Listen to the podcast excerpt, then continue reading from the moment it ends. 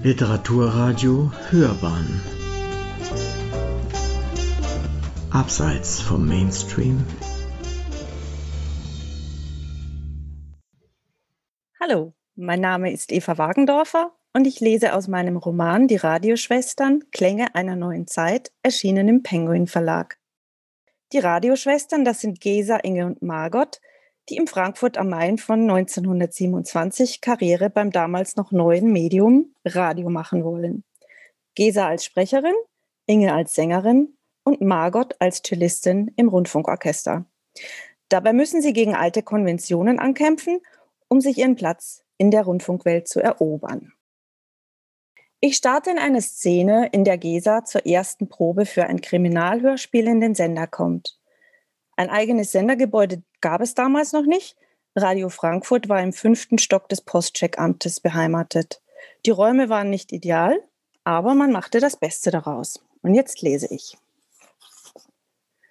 Atemlos kam Gesa an, schlüpfte im Gehen hastig aus dem Mantel und hängte ihn zusammen mit ihrem beigen Glockenhut, der zu allem passte, an die Garderobe. Dann betrat sie den Probenraum mit seiner altmodischen Rankenmustertapete, Repräsentativ war das nicht, aber für die Mitarbeiter reichte es. Das Zimmer diente zudem als Aufbewahrungsort für jene Requisiten, die nicht mehr in den Schrank auf dem Flur passten. Also die ganz großen Geräte, wie zum Beispiel eine Tür mit Rahmen, mit deren Hilfe Geräusche wie in den Angeln knarzen oder laut ins Schloss fallen erzeugt wurden. Und die hauseigenen Sprecher wie Gesa durften sich dort in den Pausen aufhalten. Das Künstlerzimmer blieb ausschließlich für die Stars reserviert. Einige ihrer Kollegen waren bereits anwesend. Peter Nagel, Ernst Gehring, die Geschwister Kai und Harro Hoppe und Annegret Meyer.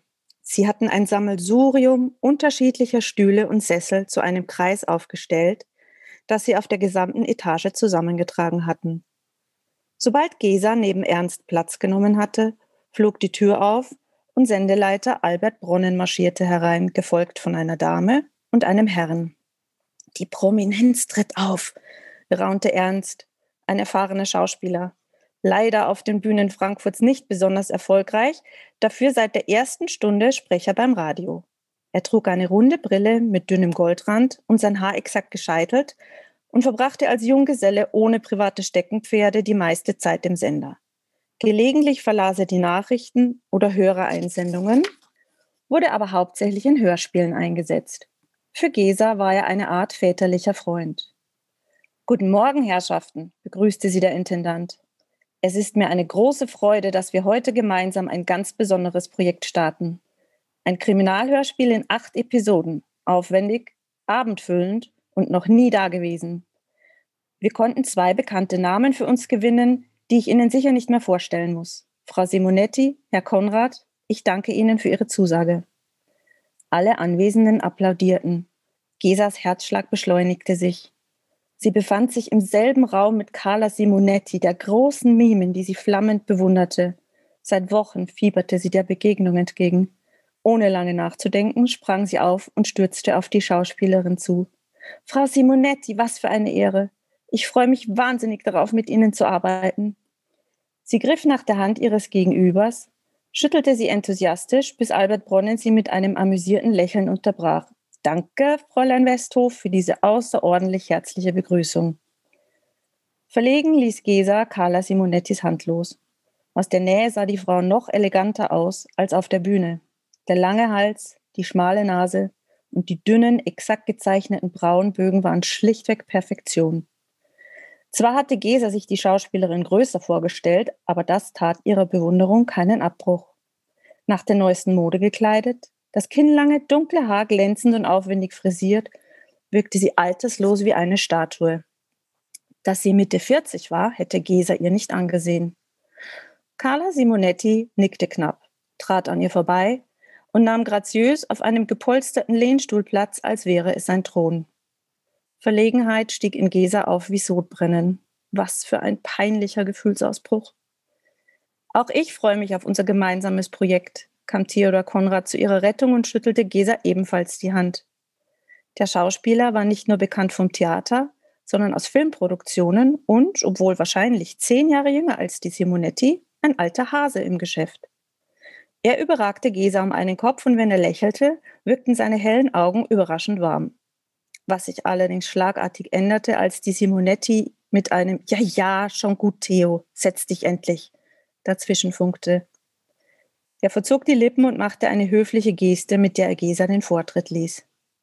Der einzige, der stehen blieb, war der Intendant. Albert Bronnen, nicht einmal 30 Jahre alt, sah mit seinen dichten geraden Brauen und entschlossenem Blick geschäftsmäßig ernst rein, als er die Skripte für Episode 1 von Kommissar Feldmann und der Fall Aurora verteilte. Gesa hatte zwar schon mit ihm zu tun gehabt, wunderte sich jedoch, dass er ihren Namen behalten hatte. Nun, wenn er derart jung bereits die Funktion des Intendanten innehatte, musste er wohl über herausragende Qualitäten verfügen. Und ein gutes Gedächtnis schien zweifellos dazuzugehören. Er hatte seine Stelle vor vier Monaten angetreten und war quasi der Neue. Bis jetzt, da dieses Attribut an die Cellistin Margot weitergereicht worden war, von der Inge erzählt hatte. Gesa nahm ihr Skript entgegen Dabei berührten ihre Finger die von Albert Bronnen und ihre Blicke begegneten sich für einen Moment. Theodor Konrad würde im Stück den Ermittler geben, das passte fabelhaft zu ihm. Mit seiner sonoren Stimme, für die ihn das Bühnenpublikum liebte, würde er zugleich seriös und attraktiv klingen. Und wie er da saß, entspannt im gut geschnittenen, karierten Straßenanzug, ein Bein lässig über das andere geschlagen, kam er Gesa fast ein wenig amüsiert vor. Bestimmt war er für seine Proben eine Umgebung gewohnt, die weniger behelfsmäßig zusammengezimmert war. Mit Verlegenheit bemerkte Gesa den vollgestopften Aschenbecher, der sich von alleine nicht ausleerte und für den sich anscheinend niemand zuständig fühlte. Ein Teller mit hart gewordenen Keksen stand daneben, über den gerade eine Ameise krabbelte. Was musste sich Herr Konrad denken? Carla Simonetti spielte die weibliche Hauptrolle, die Frau des Mordopfers, eine reiche Industriellengattin. Und Gesa hatte die Rolle ihrer Hausdame bekommen. Erfreulicherweise hatte sie einiges an Text. Das fiel ihr gleich beim ersten Durchblättern auf. Na toll, murmelte Ernst Gehring neben ihr leise. Mit hochgezogenen Augenbrauen sah sie ihn an. Minirolle, flüsterte er. Chauffeur Laurenz. Dann blätterte er um. Ach nein, warte. Den Pfarrer darf ich auch noch lesen. Und vergiss nicht die Geräuschkulisse, für die wir allesamt zusammenhelfen. Gesa wusste, worauf er anspielte. Während die Hauptdarsteller üppige Gagen erhielten, wurden die Nebenfiguren weniger gut entlohnt. Die meisten ihrer Kollegen arbeiteten deswegen zusätzlich zur Tätigkeit für den Sender noch auf den Bühnen Frankfurts oder versuchten sich beim Film. Gesa hingegen konzentrierte sich voll auf ihre Rundfunkkarriere. Sie war in der glücklichen Lage, über finanzielle Mittel zu verfügen, die ihre Eltern ihr hinterlassen hatten. Nichts Üppiges, zumindest nicht mehr. Aber sie kam mit wenig aus und lebte bescheiden. Ihre Tante hatte dafür gesorgt, dass Gisas Erbe in den letzten zehn Jahren spürbar geschrumpft war. Doch darüber mochte sie jetzt nicht nachdenken. Lieber konzentrierte sie sich auf das, was vor ihr lag. Zudem war sie davon überzeugt, dass es nicht mehr lange dauern konnte, bis man sie für eine Hauptrolle einsetzen würde. Direkt nach ihrer Ankunft in Frankfurt hatte Gesa als Servierkraft in einem Café angefangen. Dort hatte sie Inge kennengelernt. Eine schicksalhafte Begegnung, die Gesa neben einer Wohngelegenheit und einer loyalen Freundin auch den heiß ersehnten Zutritt zum Radio beschert hatte. Als hätte die Vorsehung es so gewollt, dachte sie bisweilen. Denn Inge hatte ihr die erste Stelle im Sender verschafft, als Springer, also für alles, was eben anfiel. Frau Simonetti fischte eine Zigarette aus ihrem goldfarbenen Etui, steckte sie auf eine ebenfalls goldene Zigarettenspitze und wartete, bis der Intendant ihr Feuer gab. Auch die Hoppes zückten ihre Feuerzeuge. Albert Brunnen war schneller. Dann blätterte sie die Seiten ihres Skripts durch und klappte es wieder zu. Diese reiche Ehefrau, wieso heißt die Frieda? Das passt überhaupt nicht. Sie braucht einen gediegeneren Namen, etwas Elegantes. Helena zum Beispiel. Albert Bronnen räusperte sich. Ähm, sie war ursprünglich ein Zimmermädchen, das sich den Industriellen geangelt hat. Ach, und wie alt soll sie sein? Zum Zeitpunkt, als der Gatte ermordet wird, Ende 30. Steht hier. Bronnen deutete auf eine Randbemerkung. Und wie stellen Sie sich das vor, dass ich eine Frau derart fortgeschrittenen Alters spielen soll? Dazu müsste ich mich verstellen, um älter zu klingen. Aus dem Augenwinkel bemerkte Gesa, wie Theodor Konrad schmunzelte. Alle anderen studierten ihren Text, warteten aber zweifelsohne gespannt auf Herrn Brunnens Antwort. Das dürfte bei Ihrer schauspielerischen Kunstfertigkeit kein Problem sein, gnädige Frau. Der Hörer sieht Sie nicht. Und mit Ihrer geschulten Stimme können Sie alles spielen, wie mit einem gut gestimmten Instrument. Ein dünnes Lächeln belohnte seine Diplomatie. Den restlichen Vormittag über machten sich die Sprecher mit ihren Rollen vertraut. Nach einer kurzen Mittagspause, die manche mit Schnittchen im Probenraum, andere rauchend auf einer Art Terrasse oben auf dem Dach und die beiden Hauptdarsteller im Künstlerzimmer verbrachten, wurden bereits erste Szenen gelesen. Lassen Sie uns von Anfang an das richtige Ambiente schaffen, bat der Intendant, und so tun, als ob wir auf Sendung wären. Er deutete zu Annegret Meyer. Ich weiß, Sie haben eine Doppelrolle, die Sekretärin des Ermordeten und dann noch Frau von Abt, eine Dame der besseren Gesellschaft. Die müssen natürlich vollkommen unterschiedlich klingen. Deswegen habe ich Sie ausgewählt, weil ich weiß, dass Sie das können, Frau Meier. Annegret lächelte geschmeichelt und Gesa wunderte sich, woher Herr Bronnen seine Informationen hatte. Es stimmte, in der Tat. Annegret Meier war eine Art Stimmzauberin. Sie konnte perfekt alle möglichen sprachlichen Färbungen imitieren, nicht nur regionale Dialekte, sondern auch vornehmes Näseln bis zum Gassenjargon.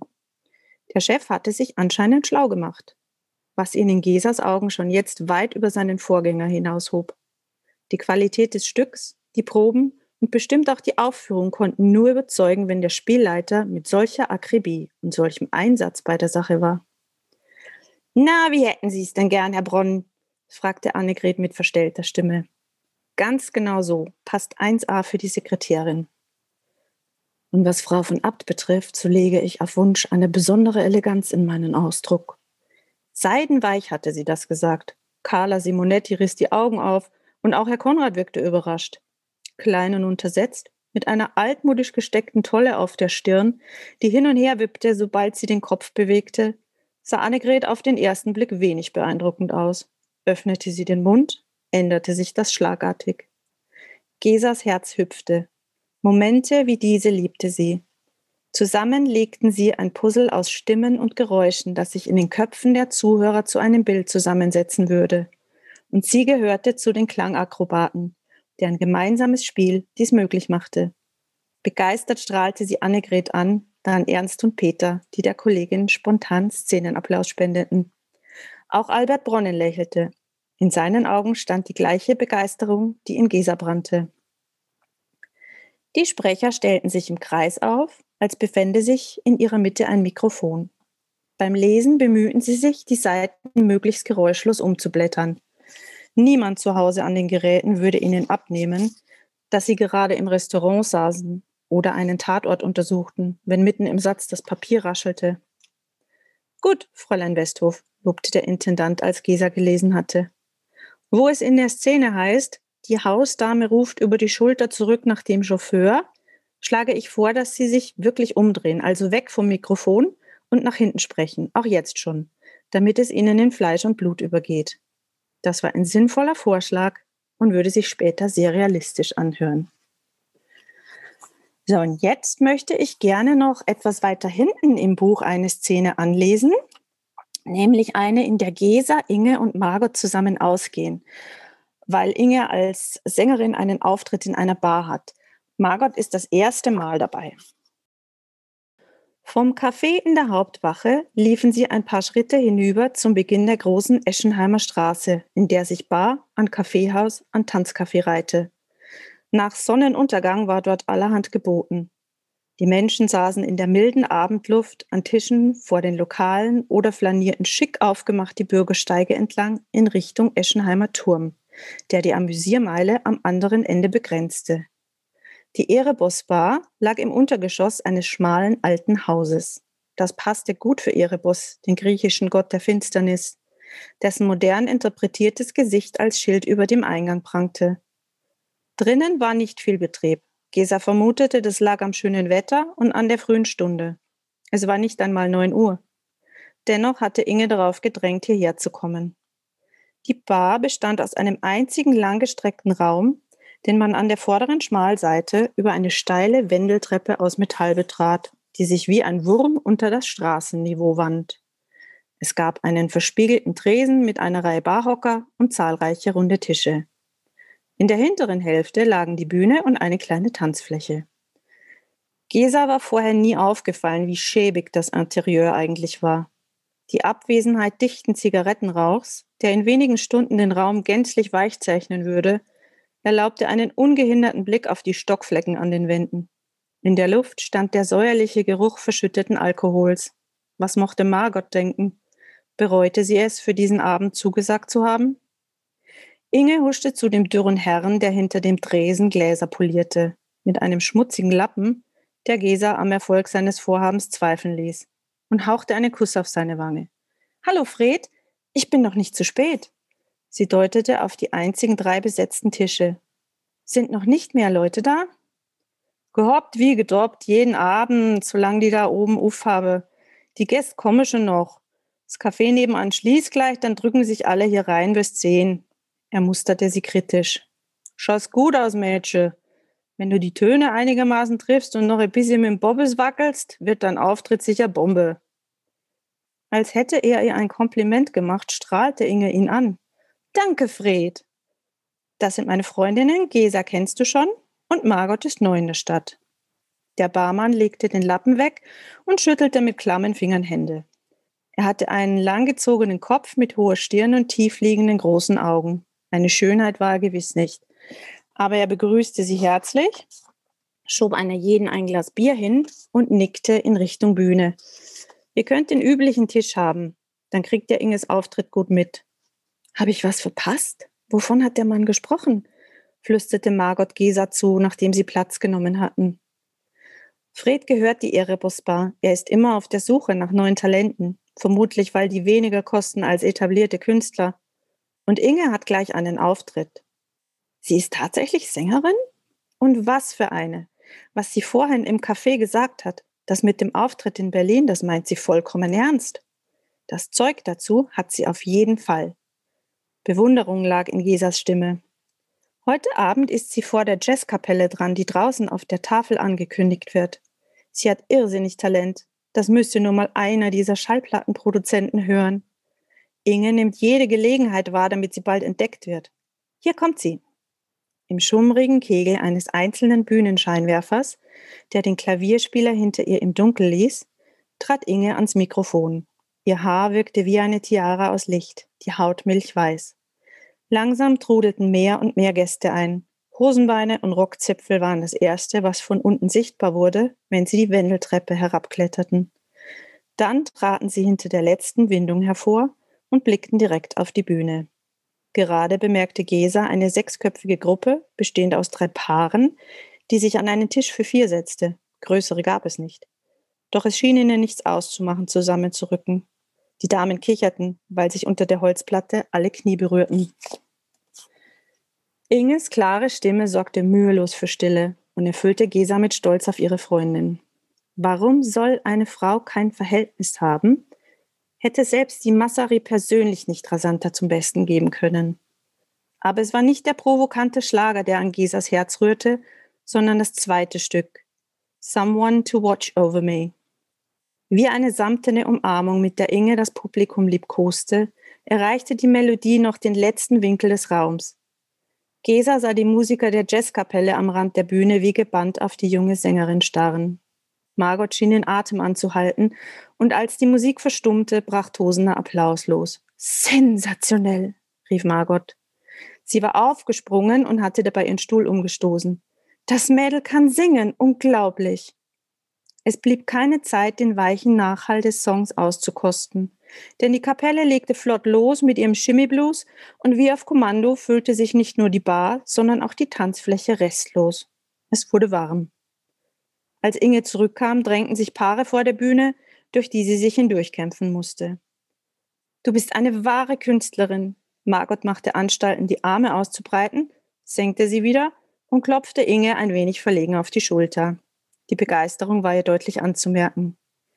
Die Bedienung, ein junges Mädchen mit Stirnreif und dürren Beinen in einem zu großen Kleid, erschien und brachte ein Tablett mit einer Flasche Sekt. Von dem Herrn an der Bar, informierte sie Inge. Der Olle mit dem dicken Bauch und dem teuren Anzug. Sie verharrte kurz, bis Inge nickte, Dann goss sie drei Gläser ein. Musste selber wissen, ob du's nimmst, gell?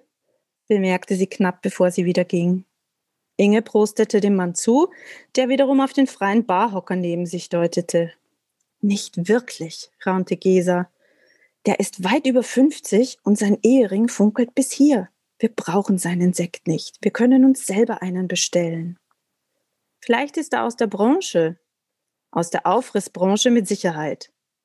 Gesa, du bist immer so zynisch. Ich gehe nur kurz rüber, bedanke mich und finde heraus, ob er was mit Musik zu tun hat. Du musst das nicht machen. Ich weiß. Mit einem Lächeln im Gesicht und dem Glas in der Hand steuerte Inge durch die Menschenmenge und ließ sich gekonnt aufreizend neben dem Herrn nieder.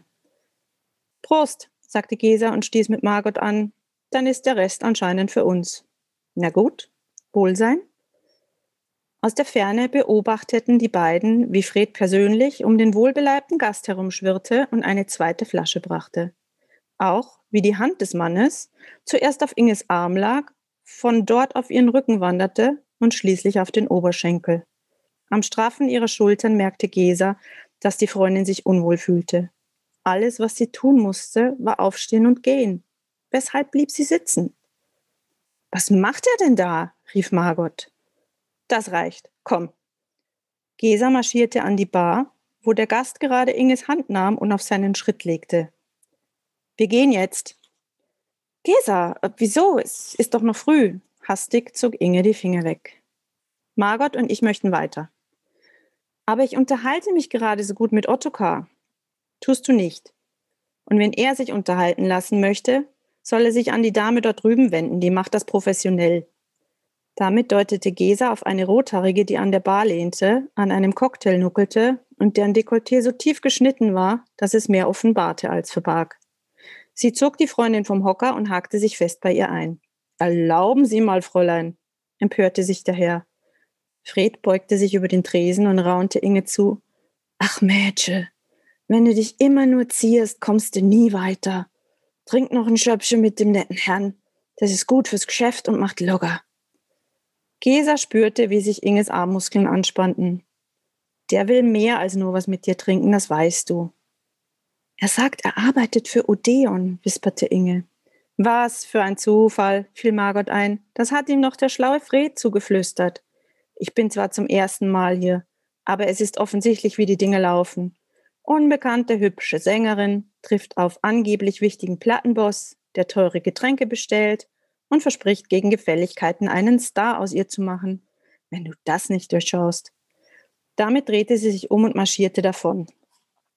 Dem ist nichts hinzuzufügen. Gesa ließ Inges Arm los und folgte Margot die Wendeltreppe hinauf auf die große Eschenheimer Straße.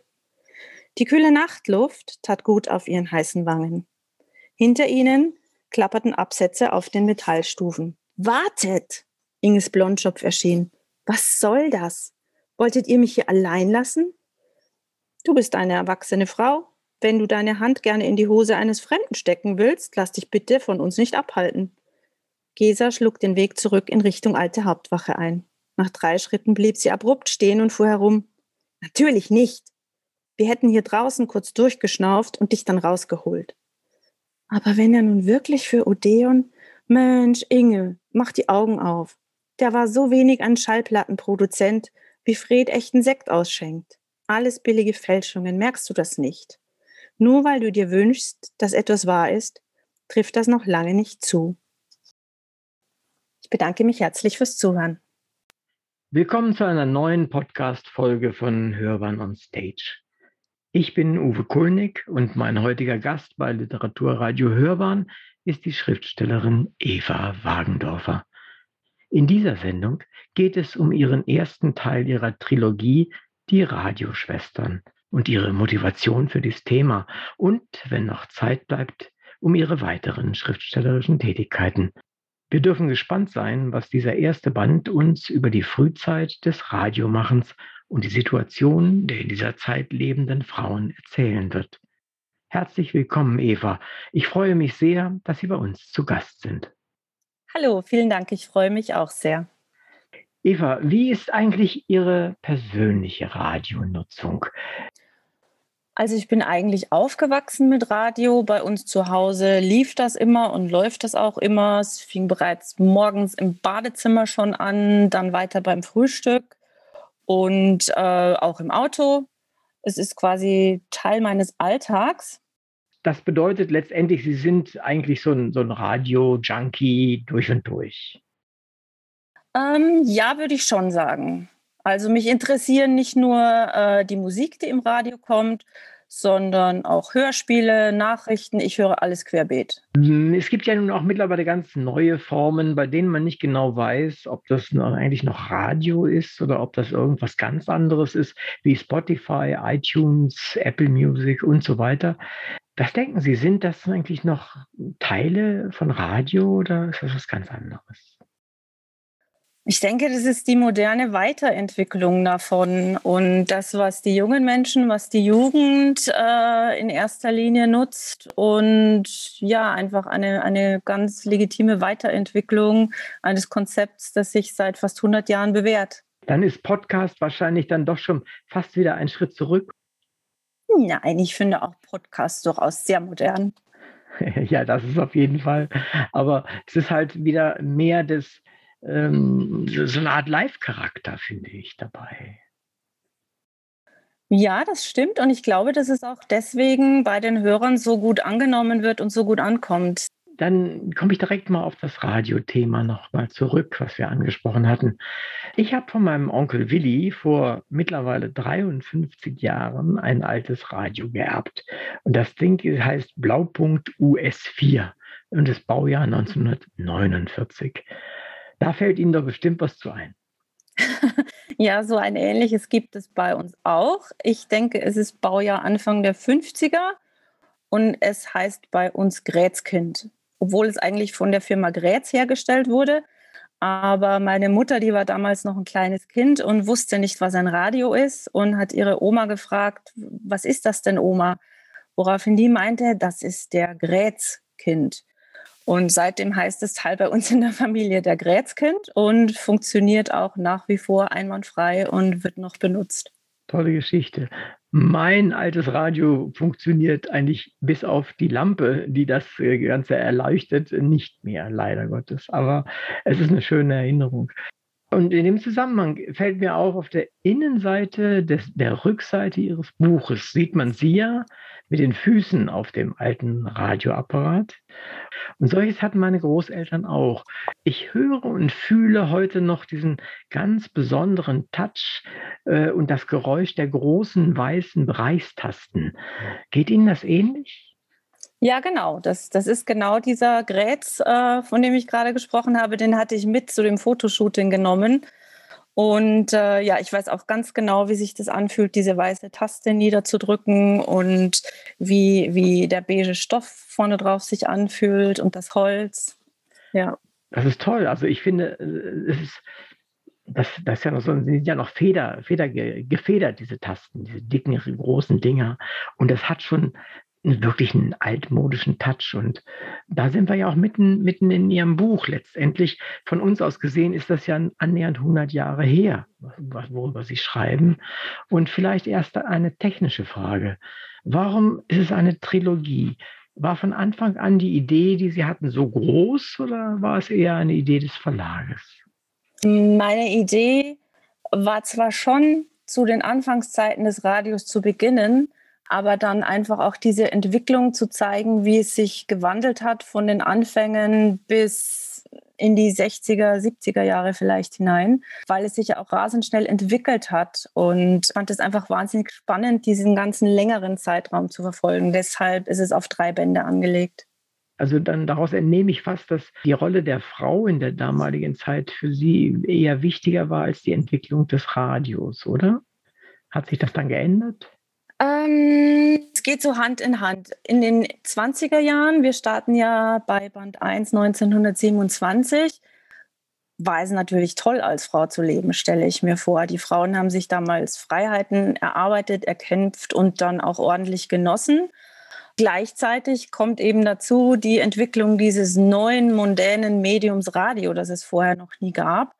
Und gerade diese Kombination fand ich einfach spannend, so ein bisschen zusammenzuspinnen.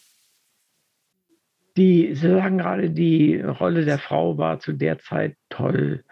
Äh, ich habe hm, hier in München relativ viel mit äh, äh, Autorinnen im Wesentlichen sind es zu tun, die die Zeit aufarbeiten, äh, vielleicht 20 Jahre vorher äh, oder um die Jahrhundertwende, sagen wir es so. Äh, und dort äh, sind äh, schwere Schlachten im Gang um die Frauenrechte oder um die Rechte der Frauen, muss man so zu sagen. Meinen Sie wirklich, dass auf breiterer Ebene da schon viel erreicht war um, um 1927? Wesentlich mehr als 20 Jahre vorher, auf jeden Fall, ja. Ähm, es gab natürlich damals auch sozial extrem große Unterschiede und die Frauen der, der äh, Bildungsschicht des Künstlertums, die hatten natürlich wesentlich mehr Spaß am Leben und Freiheiten als jetzt natürlich die Arbeiterfrau, die zu Hause bei acht Kindern saß. Und ähm, da ging die Schere schon weit auseinander. Aber insgesamt denke ich, dass gerade 1927 ein schönes Jahr war. Es ging den Leuten nicht mehr so schlecht wie in den Jahrzehnten vorher. Ähm, es hatte aber auch noch nicht die große wirtschaftliche Depression eingesetzt, die ein paar Jahre später kam. Also ich denke, es war ein relativ schöner Moment. Was mir sehr gut gefallen hat und das gut äh, nach meinem Gefühl etwas ausführlicher hätte ausfallen können, tatsächlich noch, ist das Glossar, das Sie dabei haben. Sie bemühen sich ja da auch sehr erfolgreich, Begriffe aus dem Buch äh, auch nochmal zu erklären. Meinen Sie, dass es dem Leser hilfreich ist tatsächlich, dass er das braucht oder ist das einfach ein Service? Ähm, es sollte einfach ein zusätzlicher Service für den Leser sein, für denjenigen, der sich weiter informieren möchte und noch zusätzlich Informationen lesen möchte. Es ist was, was mir persönlich sehr am Herzen lag, dieses Glossar unterzubringen. Deswegen wollte ich es auch nicht zu ausufernd gestalten und niemanden damit erschlagen. Aber mir persönlich war es einfach sehr wichtig, dieses Glossar anzufügen. Also ich habe jetzt gerade mal aufgeschlagen und als erstes fällt mir Fritzi Massari auf.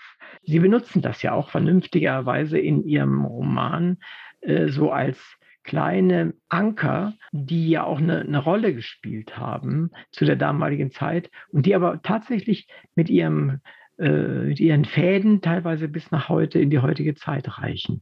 Wie erklären sich das? Wieso sind manche Sachen so lang anhaltend bekannt und andere wieder verschwinden ruckzuck im Nichts? Vermutlich treffen diese Sachen dann einfach den, den Zeitgeist und äh, das Herz der Leute auch. Und ähm, gerade jetzt wegen Fritzi Massari, die fand ich persönlich bei meiner Recherche auch einfach interessant. Ich kannte sie vorher zum Beispiel noch nicht und fand sie auf Anhieb faszinierend. Und im Buch, ich habe ja auch genau diesen Namen in der Szene kurz vorgelesen, wird sie eigentlich nur einmal kurz erwähnt. Also sie ist jetzt für die Handlung nicht wahnsinnig relevant. Aber trotzdem hatte ich irgendwie das Gefühl, ich möchte zu ihr einfach noch ein bisschen mehr sagen und ein bisschen mehr rüberbringen und erklären. Und dafür habe ich dieses Glossar dann benutzt. Es ist natürlich auch nicht ungeschickt, so etwas als Name-Dropping zu benutzen, weil das ähm, bringt bei Menschen, die sie kennen, weil die sie nicht kennen, schadet es ja auf jeden Fall nicht, aber die den Namen kennen, äh, bringt das so ein, so ein kleines Stückchen Verbundenheit, denke ich mal, zustande. Ja. Das ist, finde ich, nicht ungeschickt und äh, ich finde das gut, wie sie das machen, auch in dem Roman.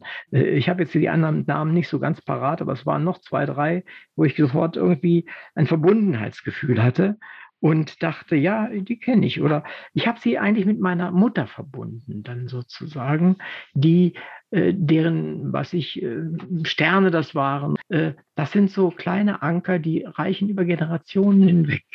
Und das ist auch etwas, was ihr Buch leistet. Nämlich, es holt, wie ich finde, die damalige Generation ins Jetzt zurück und stellt sie mir vor als Leser. Und das finde ich, ist das gut. Fällt Ihnen das leicht oder mussten sich das schwer erarbeiten? Ähm, ich finde das sehr, sehr schön, dass Sie das sagen, weil mir das extrem wichtig war und eines auch meiner Hauptziele mit diesem Buch, dass man gerade einfach nostalgische Erinnerungen ein bisschen hochrufen kann, eben an, an die Elterngeneration oder an die Großelterngeneration, ähm, damit das einfach authentischer wirkt. Und äh, ich mache das sehr, sehr gerne. Ich recherchiere sehr, sehr gerne.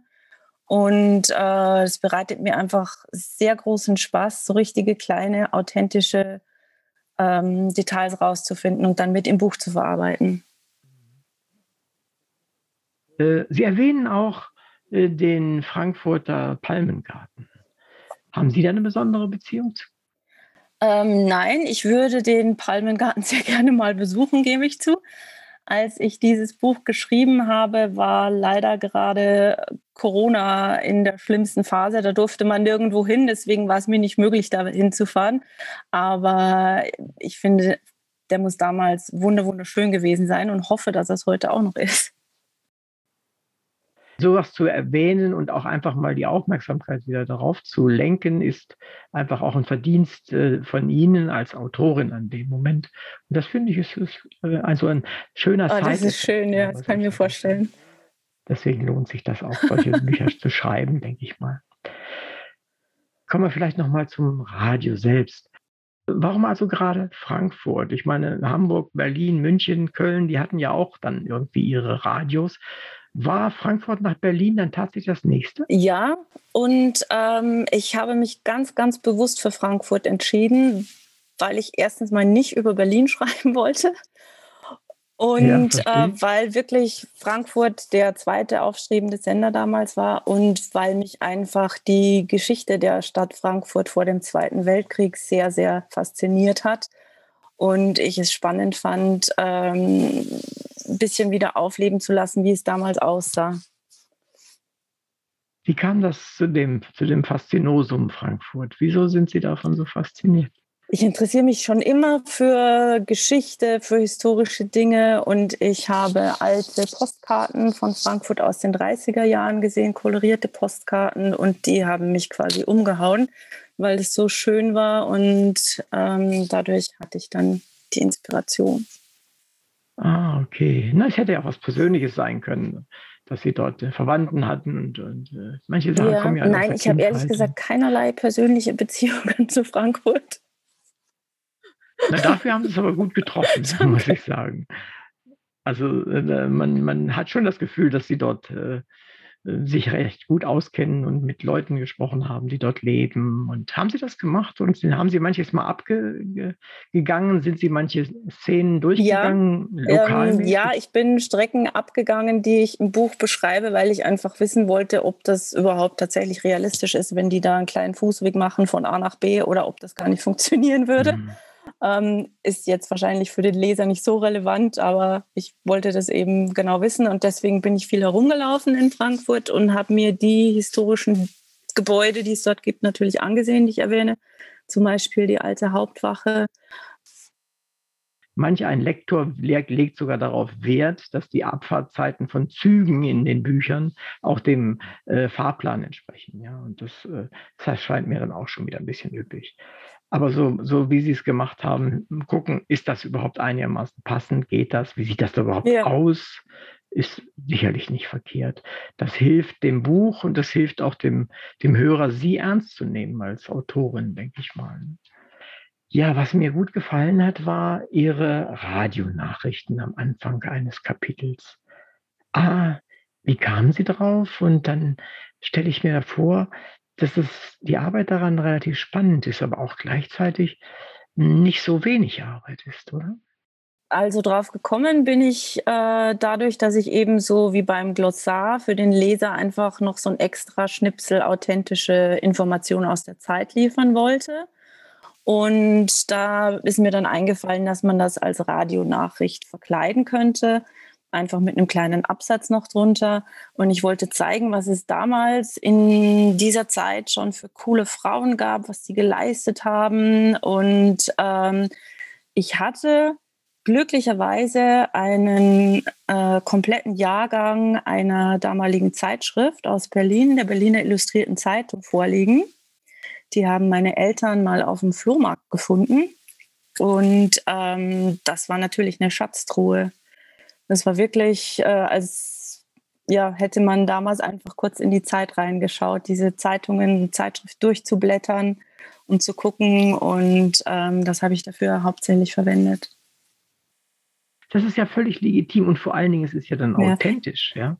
Es ist ja nicht irgendwie zusammengesucht aus dem Internet und dann passend ich habe da auch wahnsinnig Nein. viel Zeit ver vertrödelt, na, eigentlich nicht vertrödelt, weil ich mich immer festgelesen habe. Ich wollte eigentlich nur immer einen kurzen Abschnitt dann, dann mir aussuchen und dann blättert man und dann liest man, was in der Welt geschehen ist damals und dann kann man nicht mehr aufhören.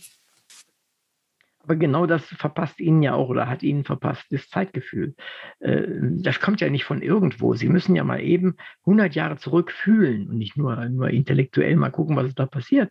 Sie brauchen ja auch irgendeine Art von, von Mindset, den Sie sich aufbauen müssen für ja. das Schreiben. Und das, das kann einfach nur gut gewesen sein. Ja, also diese, dieser Zeitschriftenband, der war sensationell. Auch die, die Reklame, die drin war, hat mir ähm, sehr viel mhm. weitergeholfen, auch für den Roman und die Produkte, die die Damen und die Herren damals verwendet haben. Also ich bin ganz begeistert von dieser Zeitschrift. Das glaube ich sofort. Und das, das, ich kann das 100% nachvollziehen, weil das macht doch die Atmosphäre aus. Ja? Sie, Sie sehen, wie, wie, die, wie die Werbung ist. Gerade Werbung, die zeigt ja eine Zeit extrem ungeschminkt. Ja.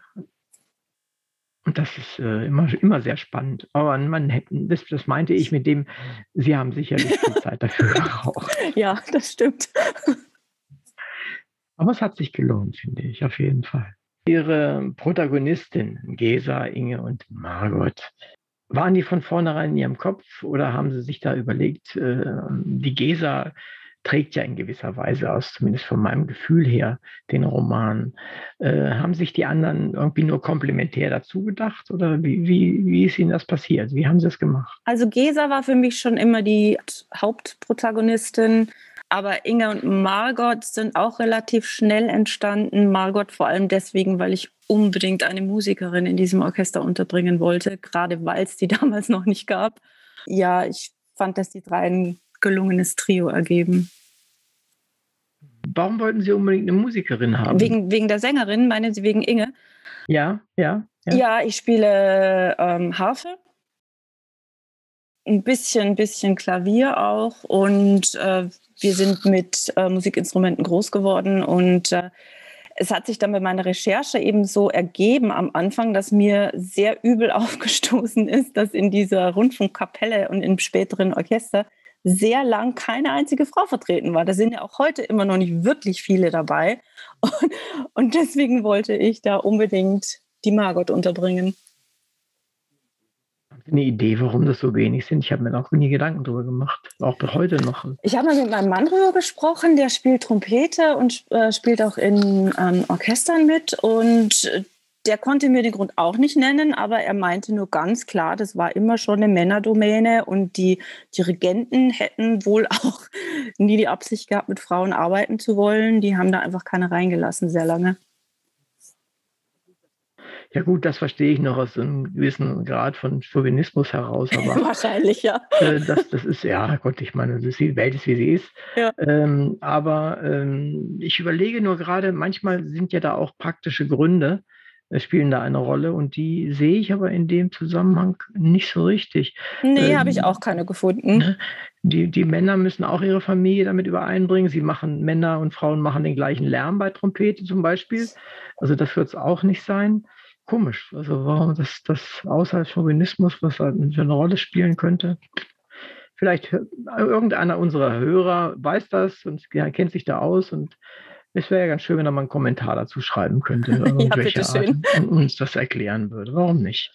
Jetzt ist es aber so mit äh, Inge, Gesa und äh, Margot, ist ja so eine, so eine relativ gebräuchliche so ein Trio, das in der Literatur ja nicht so selten auftaucht. Also drei Frauen, die dann irgendwie sich durch die, durch die böse, in Häkchen, Männer bestimmte Welt schlagen. Ähm, wie, haben Sie, wie haben Sie das äh, hingekriegt, dass es nicht so emanzipatorisch kämpferisch klingt, sondern eher, die machen einfach ihr Ding? Es sollten tatsächlich einfach nur wirklich ganz normale Frauen sein, mit denen man sich identifizieren kann und nicht jetzt irgendwelche Überflieger, die was ganz Tolles, Besonderes können, machen oder tun. Ähm, und ich habe einfach versucht, die so menschlich und normal wie möglich darzustellen. Und als Frau kann man ja da auch immer auf einen gewissen Erfahrungsschatz zurückgreifen. Durchaus, ja. und ähm, ja, ich wollte sie einfach als normale Mädels zeigen, die damals ihre Frau gestanden sind und ähm, versucht haben, Karriere zu machen, so gut es eben möglich war. Jetzt reden wir immer diese drei Frauen so und äh, wir haben, beide haben ja den Vorteil, sie haben sie geschaffen, ich habe es gelesen, äh, aber unsere Hörer wissen erstmal noch von relativ wenig. Können Sie die Hörer ein bisschen neugierig machen auf Margot als erstes? Ja, Margot ist ein, eine junge Frau vom Lande, die in die große Stadt Frankfurt kommt weil sie durch Zufall ein Engagement beim Radioorchester bekommen hat, wobei das damals kein richtiges Orchester war, sondern mehr eine größere Kapelle. Und sie hat da eine fixe Anstellung als Cellistin bekommen, ähm, die sie als Musikerin natürlich unbedingt wahrnehmen und gut machen möchte, weil es eine Festanstellung ist und kein Zwischendurch-Engagement. Und das ist für sie natürlich eine große Chance. Und für die Handlung, wie sieht es da aus? Ist das, welche Rolle spielt sie da? Ist sie wirklich komplementär, wie ich es vorhin gesagt habe, oder treibt sie die Handlung? Margot ist von den drei Mädels die eher am, ja, mehr besonnenere, die stillere, die dann auch einen netten Herrn im Radio kennenlernt und sich aber nicht sofort auf eine Beziehung einlassen möchte. Sie ist sehr vorsichtig und ähm, sie trägt auch ähm, eine gewisse Verantwortung, weil sie ihr Einkommen nach Hause schickt zu ihrer Familie. Also sie ist jetzt nicht das Partygirl. Für die Handlung ist sie insofern wichtig, weil sie sehr schnell eine sehr enge Verbindung zu Inge und Gesa aufbaut und die drei sich gegenseitig durch alle Höhen und Tiefen tragen und stützen. Dann können wir uns ja jetzt vielleicht mal um Inge kümmern. Was zeichnet Inge aus? Für Inge war mein Vorbild das klassische Flapper Girl mit den zum Bob geschnittenen Haaren, wasserstoffblond, eine Sängerin, eine, die gern weggeht, die gern feiert, die gut drauf ist, ähm, aber trotzdem Tiefgang hat und sich trotzdem ein unabhängiges, selbstbestimmtes Leben auch wünscht und weiß, dass sie dafür Geld verdienen muss sie ist nicht ganz so selbstbewusst, wie sie nach außen tut. Sie möchte eben Sängerin werden und einen Schallplattenvertrag haben, aber sie zweifelt leider bisweilen an sich selbst, was sie dann immer in Schwierigkeiten bringt. Und dann gehen wir als letztes zur Hauptperson, zu Gesa.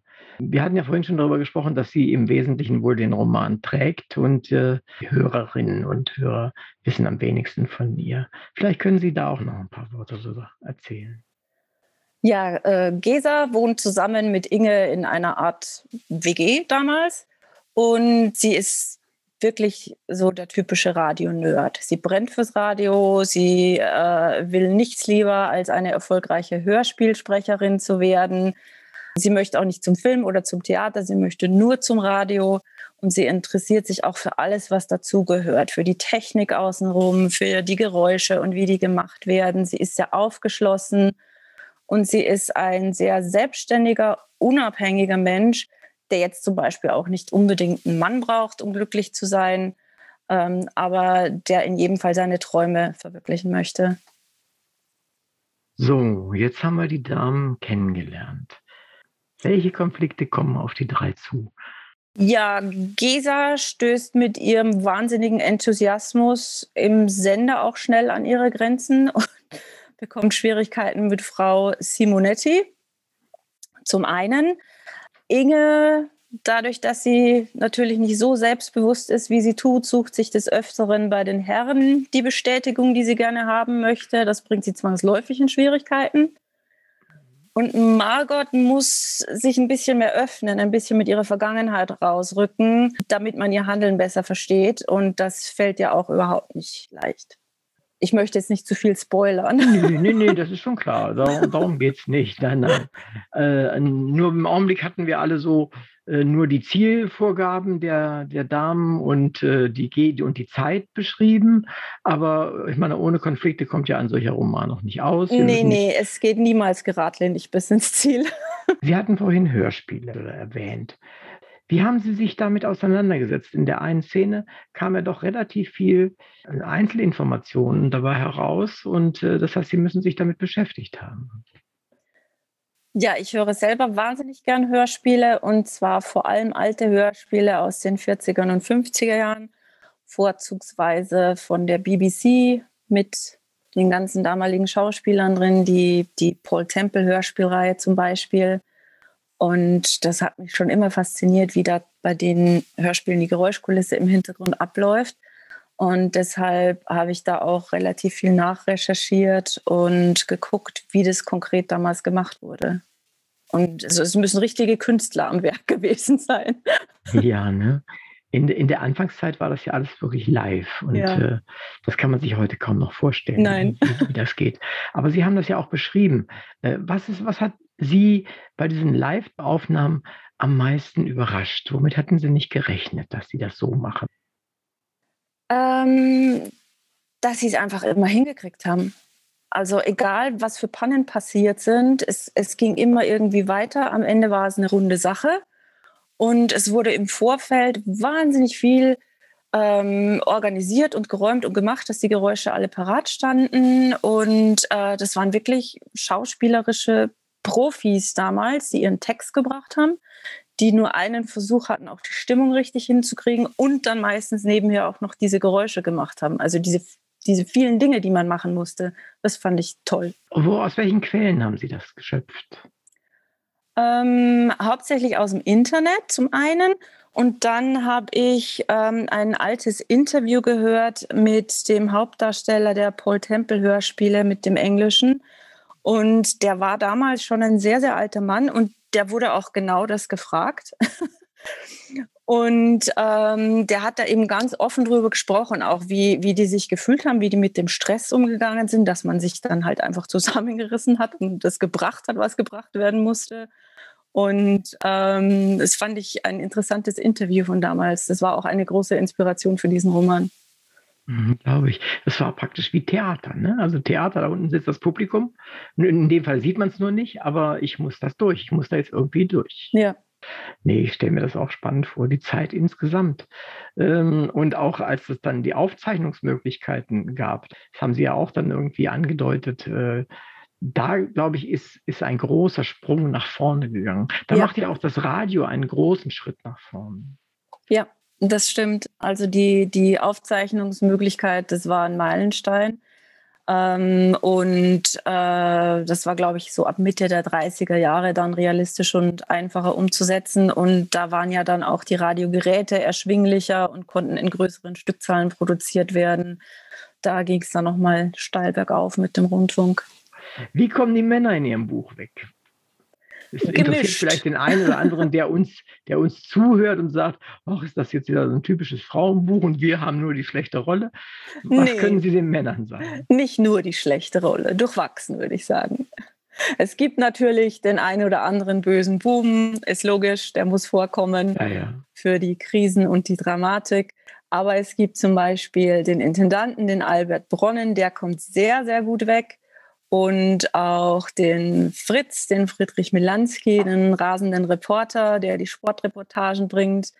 Ähm, der kommt auch sehr gut weg. Das waren junge, aufstrebende Männer damals, die auch wirklich für das ähm, Radio sehr, sehr viel gemacht haben.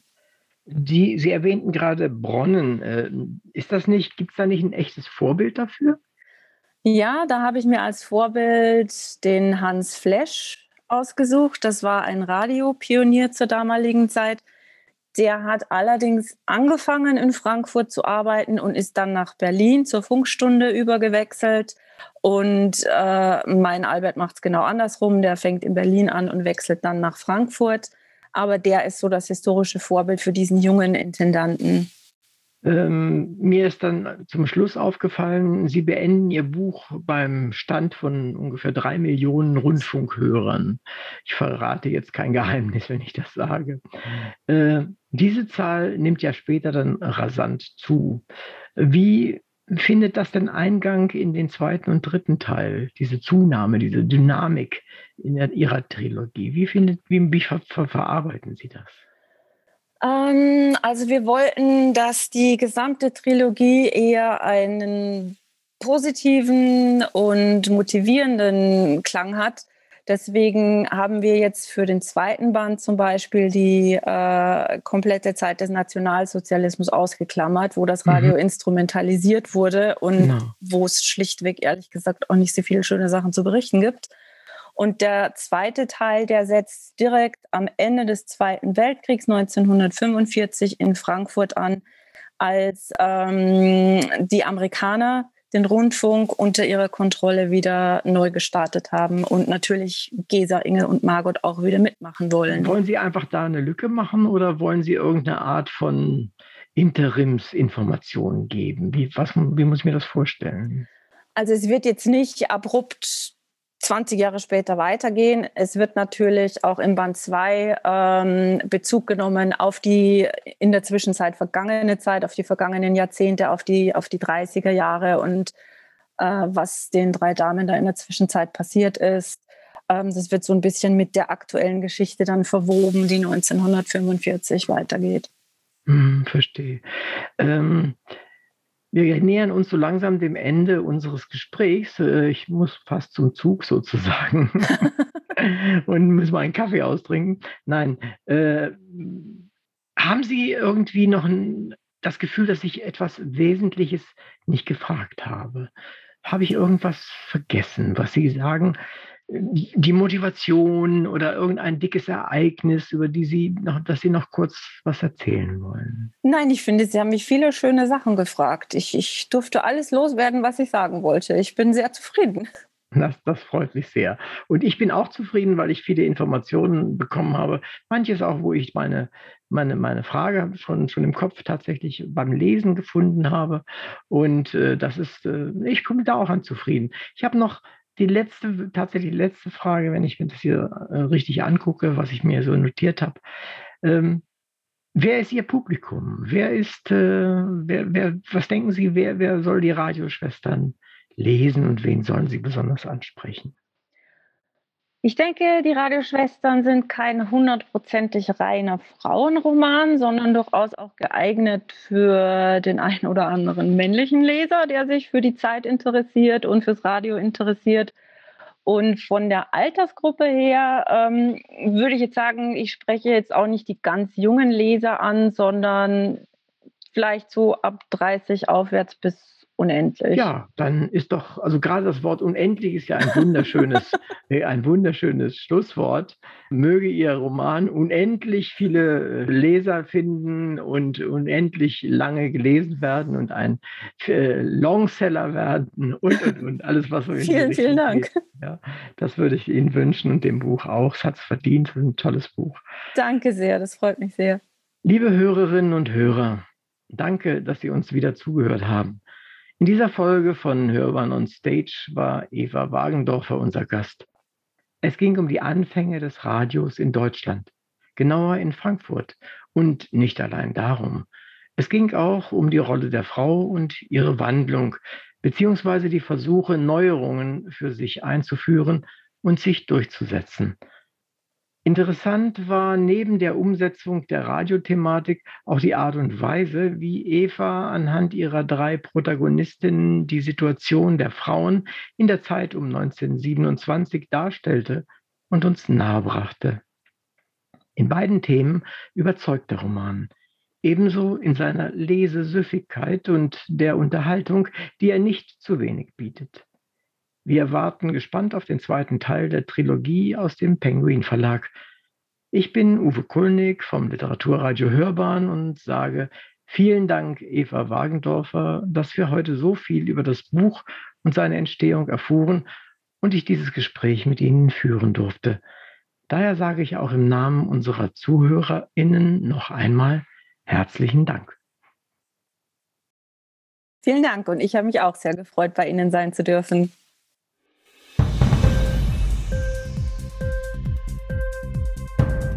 Dir die Sendung gefallen? Literatur pur, ja, das sind wir. Natürlich auch als Podcast. Hier kannst du unsere Podcasts hören. Anchor, Spotify, Apple Podcast, iTunes, Google Podcasts, radio.de und viele andere mehr.